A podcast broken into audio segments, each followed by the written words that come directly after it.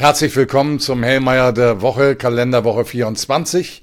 Und wir schauen zunächst einmal wieder zurück. Es gab viele interessante Entwicklungen in der letzten Woche. Äh, die Märkte haben sich grundsätzlich ganz gut gehalten. Aber was wir sehen an der Datenfront ist, dass Europa zusehends unter Druck äh, kommt. Wenn wir auf Einkaufsmanager-Indizes schauen, dann sehen wir hier größere Rückgänge als in anderen westlichen Wirtschaftsräumen als Beispiel. Insbesondere die USA halten sich deutlich besser als Europa. Auch der Economic Sentiment Index, also quasi der IFO-Index der Eurozone, enttäuschte, war deutlich schwächer als erwartet. Ähm, auch dasselbe gilt für die Wirtschaftsleistung, die jetzt doch für die Eurozone mit minus 0,1 Prozent fürs erste Quartal reingekommen ist. Auf der anderen Seite hoffnungswerte Erzeugerpreise nur noch ein Prozent plus im Jahr. Aber es gibt innerhalb der Eurozone auch Divergenzen. Deutschland wird ans Ende äh, äh, der Skala in der Eurozone durchgereicht und das frühere Problemland Griechenland, das performt aus. Wir sehen dort jetzt die Verbraucherpreise mit einem Anstieg von 2,8 Prozent. Das ist deutlich weniger als hier in Deutschland, auch im Schnitt der Eurozone. Und wir sehen starke Industrieproduktion, plus 4,2 Prozent für den letzten Berichtsmonat im Jahresvergleich. Also, es sind Zeichen, die Handlungsnotwendigkeiten, insbesondere für Deutschland als stärkster Wirtschaftsnation innerhalb der Eurozone, implizieren. Die Frage ist, werden diese Signale dann auch in Berlin verstanden und gehört und geht man in eine Politik hinein, die der Wirtschaft Zuversicht und Investitionsfähigkeit äh, induziert oder setzen wir den Politikstil der Vergangenheit hier fort und gehen damit latente, fortgesetzte Risiken ein? Das ist die Frage, die sich hier derzeit stellt. Ähm, die USA halten sich, wie gesagt, besser, aber deswegen ist das lange noch nicht gut. Wir sehen es auch wieder am Hypothekenmarktindex, der nochmal unter Druck gekommen ist äh, und auch die Konjunkturdaten sind etwas schwächer, aber wie gesagt, im relativen Vergleich sind sie äh, sehr viel besser. Und daraus ergibt sich eine Divergenz. Und das ist interessant. Das haben wir auch im heutigen Hellmeier-Report thematisiert. Wir haben lange Zeit im, aus dem Herbst und Frühjahr heraus ähm, gesehen, dass der europäische Aktienmarkt den US-Markt outperformt hat. Wenn wir jetzt mal einen Monat zurückgehen auf den 12. Mai, dann sehen wir, dass die US-Märkte S&P 500 mehr als vier Prozent gewonnen haben. Wir haben leicht verloren. Hier verändert sich etwas. Das heißt, eine Neubewertung an den Aktienmärkten steht im Raum und in dem Zuge, und das ist das Interessante in meinen Augen, ist eben auch der Euro unter Druck gekommen. Das heißt, die Kapitalströme verlagern sich jetzt wieder von in Richtung Europa, wieder verstärkt in Richtung USA. Und das ist nicht nur ein finanzwirtschaftliches Thema, sondern es ist auch ein realwirtschaftliches Thema. Thema Produktionsstättenverlagerung. Und dann sind wir wieder bei dem Eingangsthema, das ich aufgemacht habe. Europa fällt zurück, insbesondere Deutschland fällt zurück. Aus China bekamen wir auch etwas moderatere Einkaufsmanager-Indizes, äh, aber das ganze solides Wachstum und hebt sich dramatisch ab und dasselbe gilt für die Preisfront in China. Dort haben wir jetzt die Verbraucherpreise im Jahresvergleich bei plus 0,2 Prozent. Wir haben hier eine faktisch notwendige Deflationsdebatte, weil auch die Erzeugerpreise, die ja in die Verbraucherpreise hineinwirken unter Zeitverzug, mit minus 4,6 Prozent sehr negativ sind.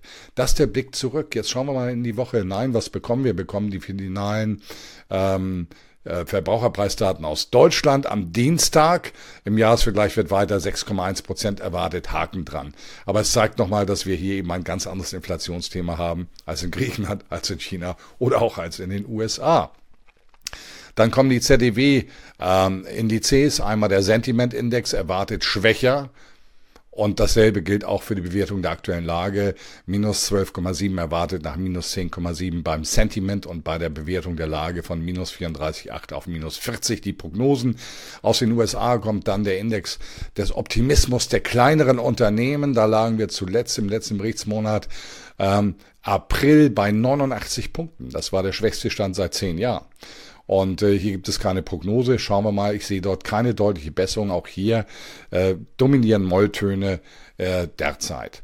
Äh, aus den USA dann Verbraucherpreisdaten im Jahresvergleich. Am Dienstag erwartet 4,1 Prozent im Jahresvergleich, nach zuvor 4,9 Prozent. Hier sehen wir nochmal die Divergenz zu Europa und auch zu Deutschland.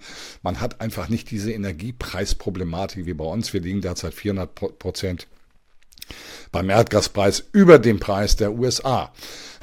Die Kernrate soll von 5,5 auf 5,3 Prozent fallen. Haken dran. Mittwoch geht's weiter mit Großhandelspreisen. Also es ist der, die, die Woche der Preisindizes, kann man eigentlich sagen. Äh, die Großhandelspreise aus Deutschland zuletzt im Jahresvergleich minus 0,5 Prozent. Auch das wirkt in unsere Verbraucherpreisdaten hinein. Damit grundsätzlich auch hier eine sinkende Tendenz. Die Industrieproduktion aus der Eurozone dann weiter am Mittwoch um 11 Uhr im Jahresvergleich erwartet plus 0,8 nach minus 1,4 im Monatsvergleich plus 1 Prozent. Da bin ich durchaus ein bisschen skeptisch. Das könnte leicht enttäuschen. Große Marktwirkung sollte davon nicht ausgehen.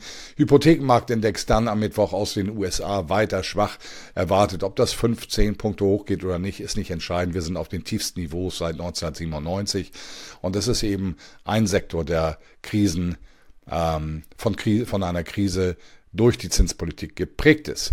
Die Erzeugerpreise dann aus den USA erwartet im Jahresvergleich äh, per Mai plus 1,5 nach plus 2,3 Prozent. Entspannung an der Front und dann abends die Sitzung des Offenmarktausschusses.